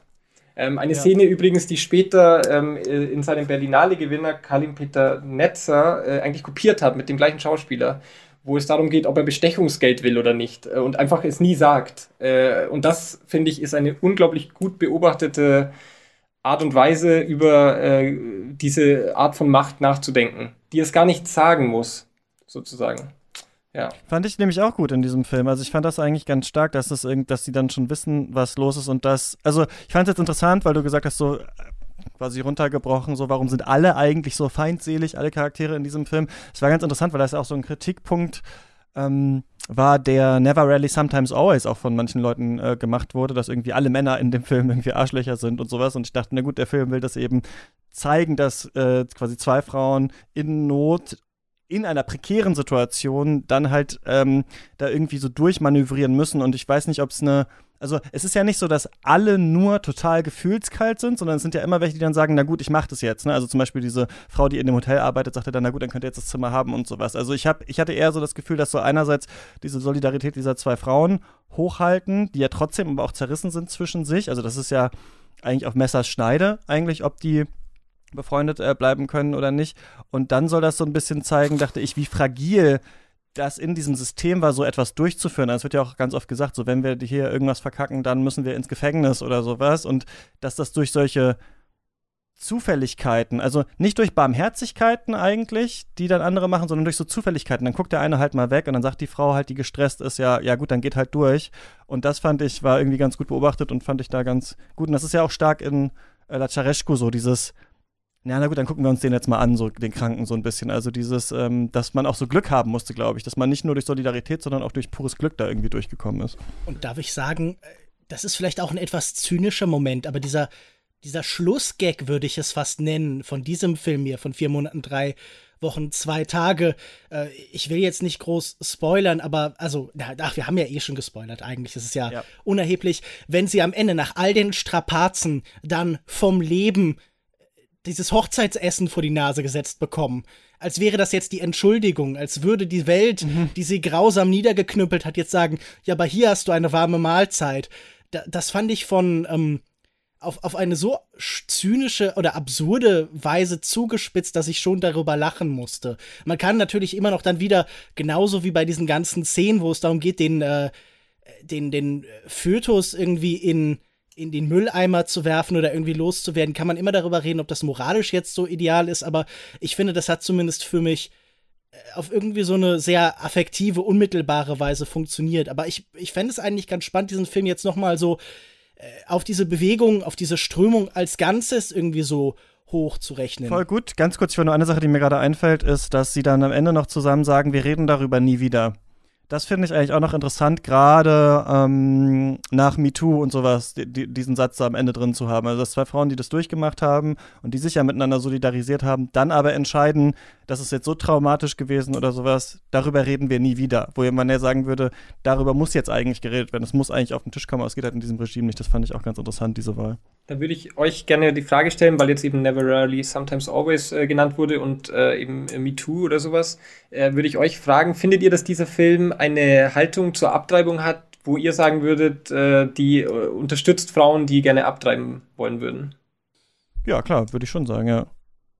Ich finde das oft schwer, so klare Positionen Film zuzuschreiben. Ich finde, also tendenziell schon, ich glaube schon, dass auch so eine Grundempathie für diese Figuren da ist, die sind nicht, also man soll schon mit ihnen leiden und man soll begreifen, dass das Unrecht ist, das hier geschieht.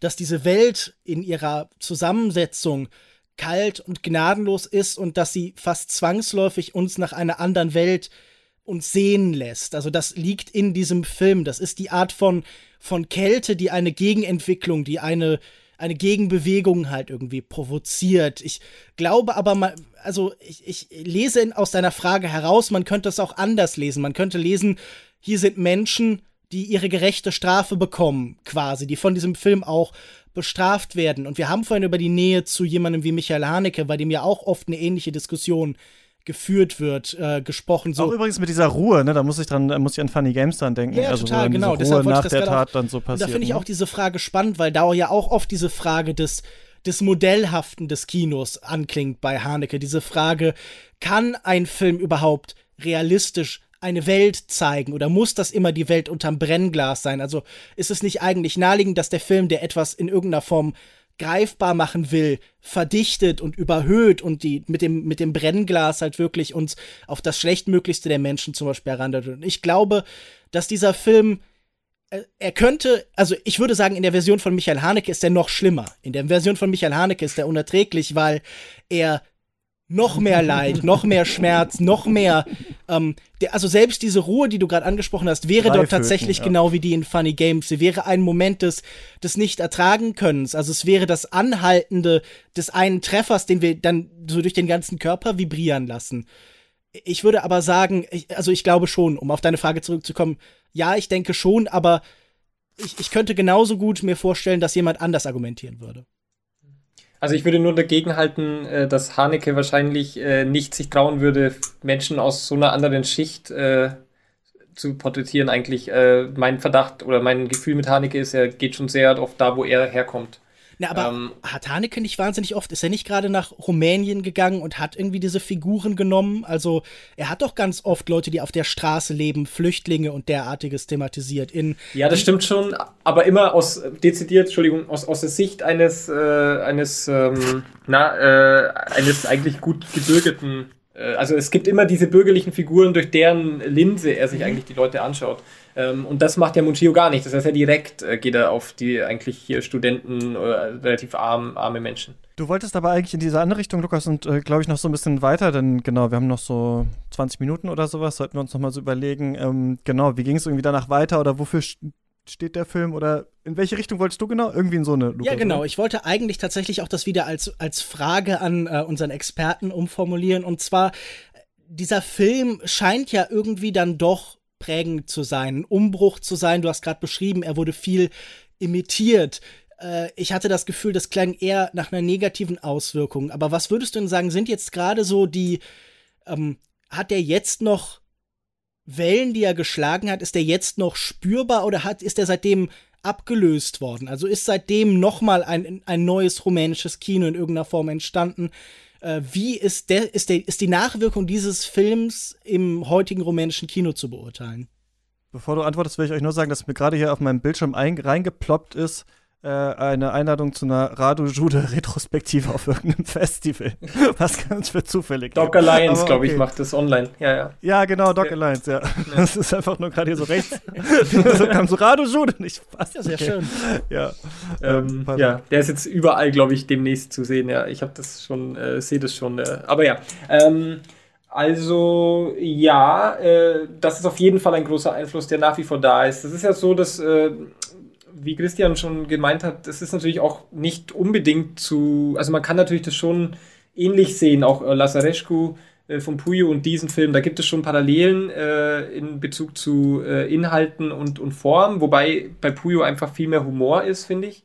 Ähm, und, äh, und eben, was ich vorhin versucht habe auszuführen, der Umgang mit dem Realismus ist ein anderer, aber sonst ist es schon vergleichbar. Und das gibt es äh, wie Sand am Meer oder immer noch im rumänischen Kino vor allem. Also wenn man sich äh, dort zum Beispiel in Kurzfilmprogramme gibt, äh, die von der... Ja, kannst du mal beschreiben, wie man das dann schlecht, also wie das so gemacht wird und du denkst dir, oh Gott, nicht schon wieder. Naja, äh, so wie bei Haneke. wenn, also das ist immer dieses Gefühl, dass äh, es ist halt... Das Problem ist, wenn es eine Grammatik wird, ähm, die einfach nur noch abgerufen wird. Ähm, und die Leute suchen eigentlich nach Geschichten oder nach Situationen oder, oder, oder Bildern, die nur möglichst in dieses System passen. Ähm, Filme, die äh, dann völlig Hanebüchen zum Teil an irgendwas herbei äh, fantasieren, damit sie diesen einen Moment haben, in dem äh, etwas hinter einer Tür passiert und wir bleiben draußen bei der Figur, die zwei Zigaretten raucht und die Kamera bleibt mhm. einfach draus und dann kommt die raus und eigentlich ist es, also es ist halt einfach äh, epigonal und es ist ein bisschen ähm, müh, äh, mühsam das in dieser Dichte zu sehen. Ähm, allerdings ist es ja, ich überlege da sehr, oder ich denke da sehr oft drüber nach. Also es geht ja sehr, sehr weit zurück, diese Dinge. Wenn man jetzt zum Beispiel sich in die Literatur wagt und schaut, zum Beispiel in Spanien, hat man das Gefühl, die Leute kopieren immer noch Cervantes. Ähm, also es gibt immer, also es ist zugespitzt formuliert, aber es gibt immer so eine äh, nationale, kulturelle Idee von, äh, von Kultur oder, oder was man da macht. Es ist ja auch so, dass Porumboyu oft gesagt hat, ja, wir Rumänen haben die Absurdität erfunden, in Anspielung auf, auf Ionesco. Und ähm, das gefällt ihnen schon sehr gut. Äh, gleichzeitig, und das habe ich ja vorhin schon angedeutet, es gibt schon jetzt einen neuen einen neuen Touch. Äh, und auch selbst der neue Film von Christi Puyo, zum Beispiel Malmkrog, ist schon eine ganz andere Richtung, finde ich. Ähm, und äh, sich auch anzuschauen, was, äh, was Radu Schude macht, sich anzuschauen, was jemand wie Ivana Mladenovic macht, äh, eine Regisseurin, die äh, man vielleicht kennt als die Hauptdarstellerin in Radu Schudes Scarred Hearts, äh, Vernarbte Herzen. Ähm, das ist eine Rumänin, halb Rumänin, halb Serbin, aber sie macht in Rumänien Filme und das ist einen Film gemacht über äh, ein, ein, ein schwules Paar, wo sie nicht zugeben, dass sie schwul sind und so weiter. Das ist ganz anderes, ein ganz anderes Feeling und ähm, also es gibt jetzt schon einen Aufbruch oder eine Veränderung. Ähm, auch durch Porumboyo würde ich sagen. Eben, wir haben vorhin die Fußballfilme erwähnt, äh, einfach ein Dokumentarfilm über, äh, über Fußball. Also ein, ein, einer dieser Filme ist ein Film über einen äh, etwas merkwürdigen Kauz, ein Trainer, der äh, neue, dessen Spieler sich verletzt haben oder er hat sich selbst verletzt und deswegen möchte er neue Fußballregeln erfinden, wo das Spielfeld nicht mehr eckig ist, sondern rund und dass sich weniger Spieler verletzen, weil er da ganze Statistiken erfasst hat, äh, wo die Verletzungen passieren. Also das ist sehr vereinfacht, es gibt noch mehr Regeln. Mhm. Und der andere, für mich noch äh, besser, The Second Game, äh, ein Film, in dem er, Porumboyo, denn sein Vater war ein berühmter Schiedsrichter in Rumänien und hat äh, das äh, Bukarester Derby, äh, das letzte Bukarester Derby vor dem Ende der Ceausescu-Ära kommentiert. Und es gibt eine Videokassette von einem unfassbar langweiligen Fußballspiel im Schnee treiben von Bukarest und die beiden kommentieren das einfach wie ein äh, Audiokommentar. Und das kann man jetzt gar nicht mehr vergleichen mit dem, was Munchio da gemacht hat, natürlich. Ähm, von daher, ja, der Einfluss ist groß, eben auch international, aber er ist ähm, es wird weniger. Und was ich vielleicht noch sagen wollen würde, ist, dass jemand wie Munchio. Das wird so gut. Dass, äh, dass der Einfluss weniger wird. Ja, ich, ja. Äh, ja. ich finde es immer gut, wenn, äh, wenn sich das Kino sozusagen äh, hinterfragt und erneuert. Äh, das mhm. ist nicht schlecht.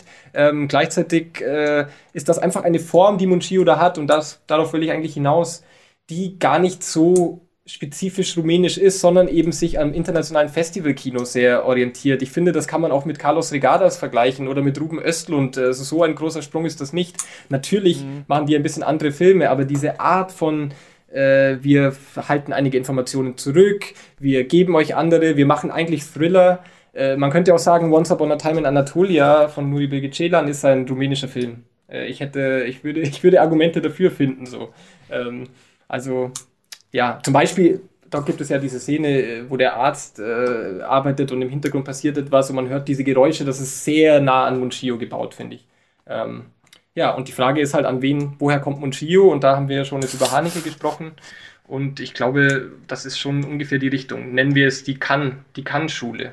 Ich fände das, wenn wir uns so langsam dem Ende nähern, vielleicht auch ganz interessant, nochmal zu sagen, als Kenner, was wären für dich die zentralen Filme, die man jetzt so, auch wenn das vielleicht so ein bisschen zu sehr Service-Gedanke ist, aber wenn wir jetzt da draußen. Fände ich aber gut, weil wir habt sehr viel genannt, ja, sehr genau. viel so angesprochen und sowas für Leute, auch wie mich, die vielleicht. Wenn wir so da jetzt Hörer haben, die diesem Kino neu gegenüberstehen, was sind denn die Filme, die man zuerst sehen sollte und was sind danach die Sachen, zu denen man sich vielleicht hinbewegen will? Was sind die Geheimtipps, die Entdeckungen? Was ist das, was so außerhalb des Kreises der, der großen Namen liegt, was äh, für dich irgendwie ein logischer nächster Schritt dann wäre als, als äh, Publikum, als Zuschauer?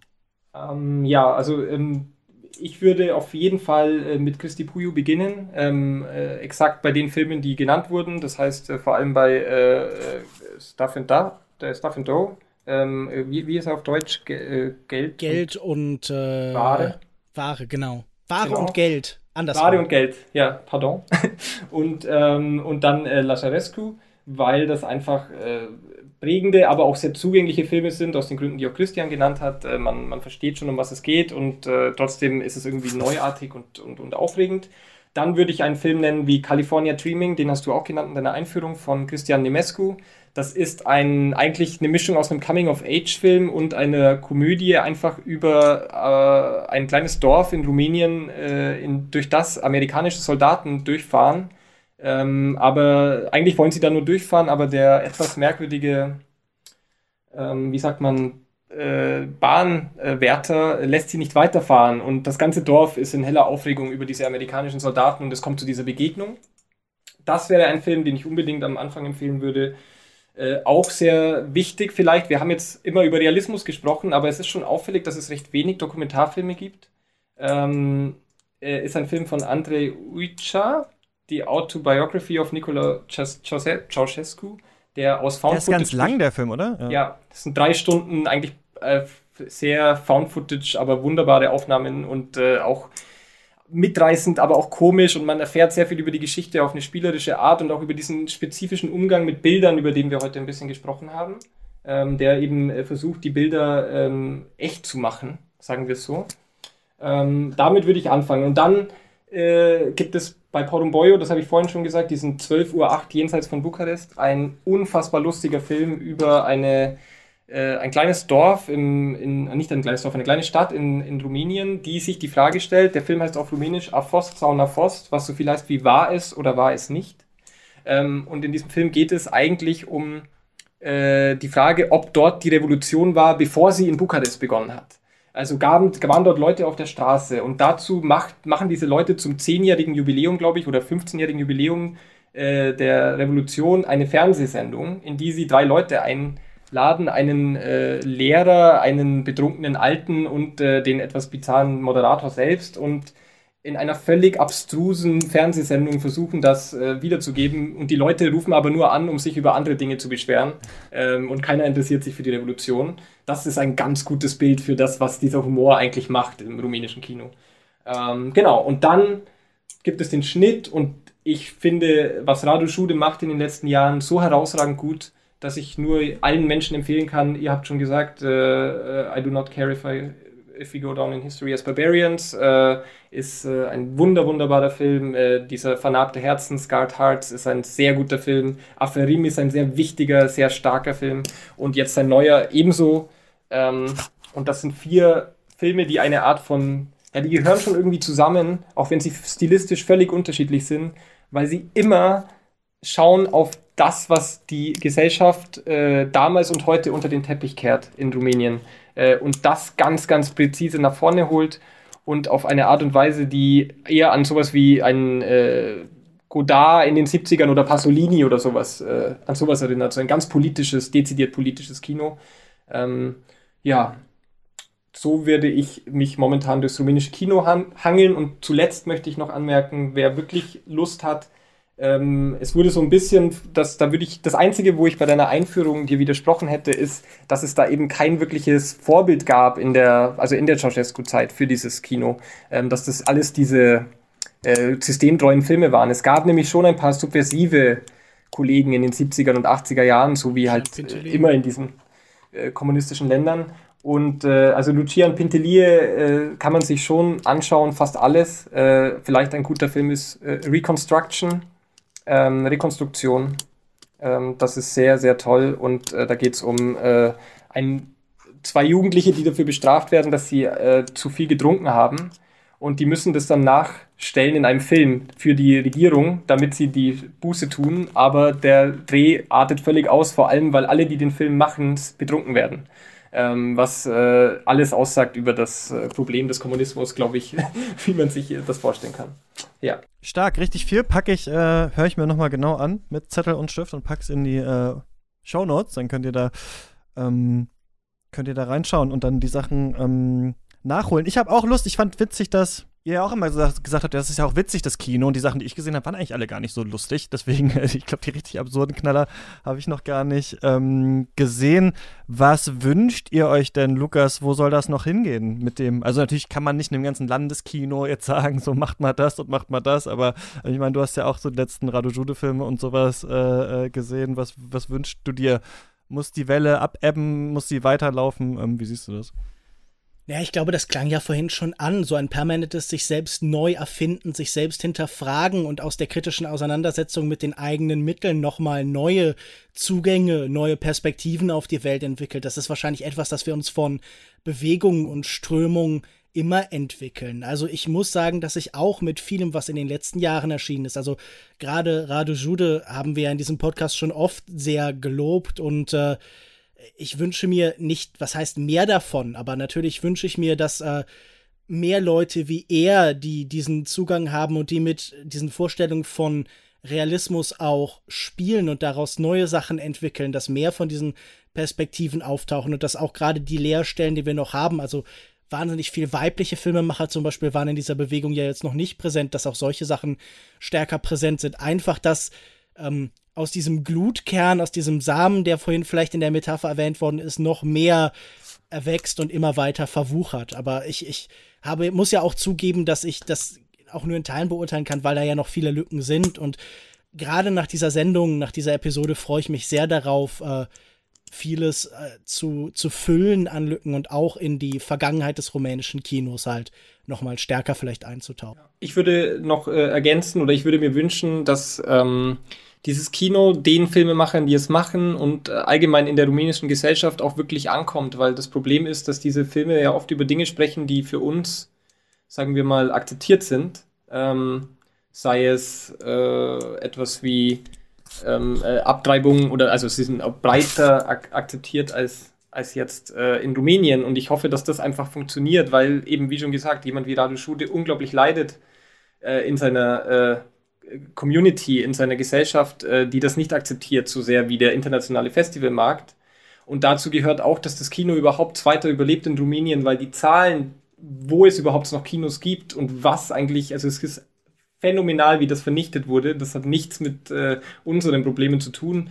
Ich habe eine Zahl gelesen, die im niedrigen äh, zweistelligen Bereich war, was es überhaupt noch an Kinos gibt in ganz Rumänien. Und Rumänien ist ein sehr, sehr großes Land und ähm, jenseits von Bukarest wird schon sehr schwer, überhaupt noch ein Kino zu finden, das nicht eine Mall ist, äh, also kein Einkaufszentrum.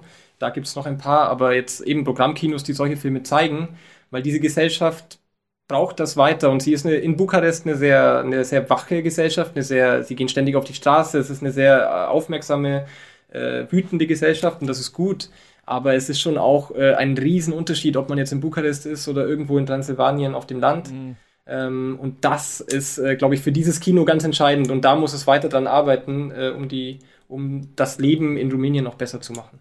Ja, ähm, spannend, das ganze Thema. Ich glaube, wir merken so ein bisschen, denn jetzt sind wir am Ende. Man könnte noch länger drüber reden, oder? Also ich glaube, das ist eigentlich ein ganz guter Testballon für dieses Genreformat, weil ich denke, so hätten wir noch zwei Filme uns auch noch mit reingenommen und die auch noch ein bisschen näher besprochen. Hätten wir drei Stunden gehabt, dann hätten wir wahrscheinlich, oder sagen wir zweieinhalb, hätten wir so einen richtig schönen Überblick gehabt. Aber so hat es auf jeden Fall mir auch total viel Lust gemacht, ähm, mich nochmal stärker mit dem rumänischen Film zu beschäftigen. Ein paar Fragezeichen sind aufgelöst worden. Ich kenne jetzt nicht nur Radu Jude, sondern habe jetzt auch mal den Weg zu Christi Puyo immerhin äh, gemacht. Malmkrug ist dann der nächste auf der Liste. Ähm, dann mal schauen und äh, Vielleicht ging es euch ja, die das hören, auch so oder ähm, ihr habt neue Sachen entdeckt oder ihr habt noch ähm, rumänisches Kino, das ihr uns empfehlen wollt, könnt ihr uns natürlich auch eine Mail schreiben, äh, katzpodcast.yahoo.com oder im Discord diskutieren. Wir haben einen Discord äh, für alle, die uns unterstützen. Da wird auch immer viel diskutiert, auch jetzt schon äh, ähm, äh, zu dieser Folge. Ähm, danke, Lukas. Und danke auch vor allem Patrick, dass ihr euch äh, die Zeit genommen habt und mit mir oder mir diese Welt noch mal ein bisschen äh, stärker eröffnet habt des rumänischen Films. Danke, dass ich hier sein durfte. Willst du noch was sagen, Luca? äh, danke, dass ich hier sein durfte. Und nächste Woche äh, geht's hier weiter mit den Oscars. Äh, was? Oscars? Wahrscheinlich werden viele denken, hä? Wie? Was? Hä? Ja, die sind bald.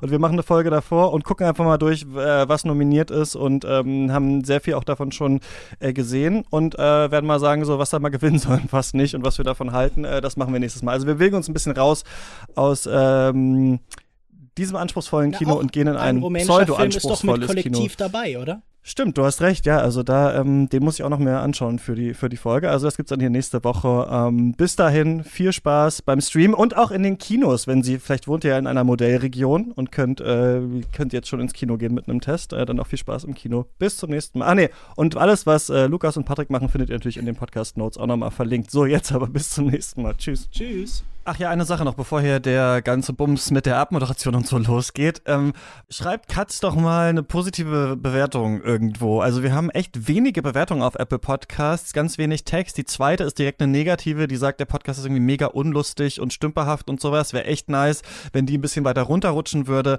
wenn da ein bisschen mehr Katz-Liebe stattfinden würde. Ähm, ihr hört den Podcast ja gerade auch in irgendeiner App, da kann man das bestimmt auch irgendwie bewerten. Also falls ihr die zwei, drei Minuten jetzt gerade Zeit habt, uns eine positive Bewertung zu schreiben, wäre das äh, super cool. Das wollte ich nochmal sagen. Dankeschön.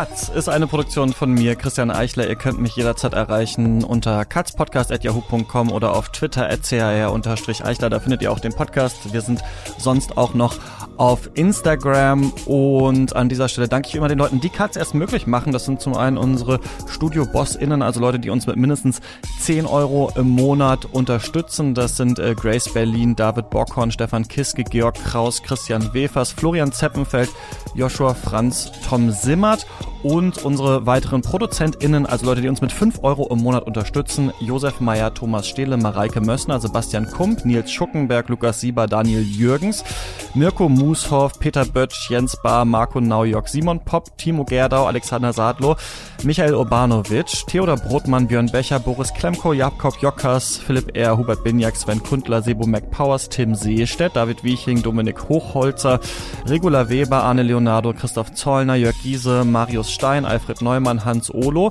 Marcel Beermann, Sarah Eliport, Thomas Kustermann, Stefan Eliport, André Holstein, Elisabeth Fulda, Martin Schobal, Matthias Nauhaus, Luis Sir Excelot, Nikolai Puke, Tobias Walter, Jon Eden, Heiko Dörr, Jonas Helmerichs, Valentin Tischer, Eik Stankiewicz, Tobias Breitwieser, Michael Schill, Max Gilbert, Florian Wittenbecher, Falk Tschitschmann, Michael Kanzia, Leon Hermann, Stefan Ziede, Ralf Kienzler, Disappointed Miyazaki, Andreas Siegmann, Christian Kaufmann, Martin Leisner, Moritz Bartel, Nikolas Dietz, Gerrit Schlaf, Jonathan Hilgenfeld, Philipp Wattermann, Malte Sprenger und meine Oma. Vielen Dank und bis nächste Woche oder im Discord.